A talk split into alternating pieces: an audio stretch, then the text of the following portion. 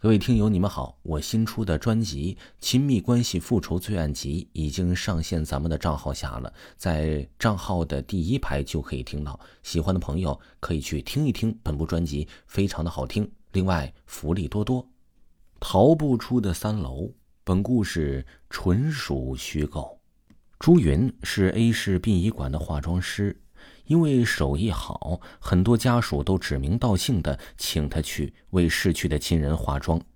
他为人胆大心细、善良慈悲，总是会花很多的时间去精心的为死人化妆，使他们在离开人世的时候能够体面漂亮一点。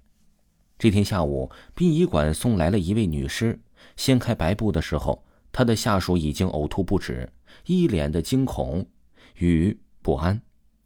不过，他也见过一些死状很惨的死者，不过都没有今天这个女死者送来的可怕。他闭上了眼睛，双手合十，恭恭敬敬地向死者鞠了一躬，然后坚定地说道：“放心吧，我一定会把你的脸恢复如初的。”这是一名女死者，二十三岁，未婚，姓名彤彤。男友开私家车载着她去景德镇游玩，在高速公路上发生了车祸，她没系安全带，整个人被甩了出去，头呢遭到了车子的碾压，眼睛以上全部都毁了。家属送来她生前的照片，那是一个眼睛水汪汪、灵气逼人的漂亮女孩，真是天妒红颜呐。朱云心里感叹：“哎，车祸呀，车祸呀。”他整理了一会儿心情，便开始做准备工作。下属脸色苍白，很难继续工作。朱元便让他下去休息休息，要把这几天的尸体给恢复好，最起码呀也得要三天。而且呢，他很为难，女尸有些地方都要被毁掉了，该如何帮他填补修复呢？并且化妆的时候非常自然呢？他从来没有碰过这样棘手的尸体，不过他能够感受得到，这么年轻的女孩就死去了，而且死的如此凄凉，他的家人肯定也会十分悲痛吧。如果不能让她的容貌恢复，她的死将会在他家人久久无法平息的剧痛。第一天，他在忙碌的工作中很快就过去了。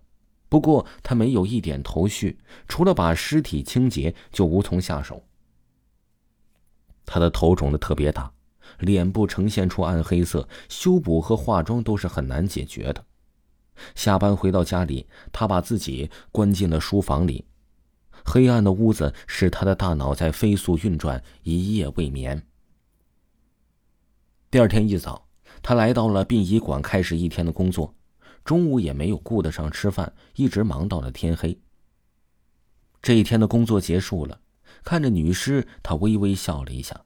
他说：“不要着急，后天你就可以漂漂亮亮的见到你的家人了。”他的下属看到女尸，惊讶的说：“师傅，真太神奇了。”朱云笑了笑，说道：“哎，做我们这一行的，不要心中总是觉得我们只是化妆师。”而要有一颗慈悲之心，虽然他没有了生命，可是我们也要爱着他们，而且减轻他家里人的痛苦啊。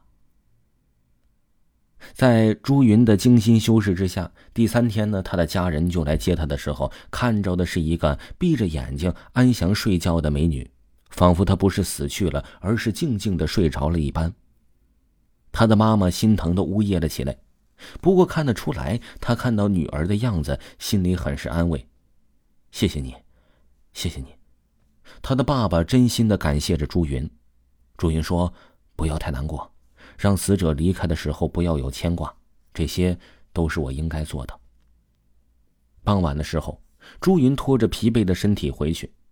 冬日的天黑得快，天空中还飘散着零星的雪花，寒风呼呼，路上的行人寥寥无几。他裹紧大衣，低头继续走。经过一条小巷子，就快到家的时候，一把明晃晃的匕首架在了他脖子上。男人个子高大，身形壮硕，压低声音冷酷地说：“不许叫，否则杀了你！快把包交出来，所有值钱的都给我。”朱云立刻知道自己遭遇到劫匪了，他紧张不慌张。好的，你不要激动啊，我包里有钱，我都给你，我也不喊。他的话让劫匪放松了警惕，一只手接过了他的包，另一只手呢，拽着他来到了隐蔽的墙角，掏出绳子绑住了他的手脚。男人说：“等我把之前的东西拿走了，我自然会放过你。我只要钱。”他在朱云的包里找到了四千九百八十元现金、一部手机，这钱呢是今天才领的工资。男人很高兴，他把钱财放进了衣裳，然后说：“我走了，绳子就等着路人发现，帮你解开吧。”男人刚刚准备抬脚走，突然被什么东西给绊倒在地，狠狠的摔倒在地上。黑夜里，那根粗大的棍子悬空着，一下一下的有目标，狠狠打在那个男人的头上。男人伸手企图去抓，总是扑了个空。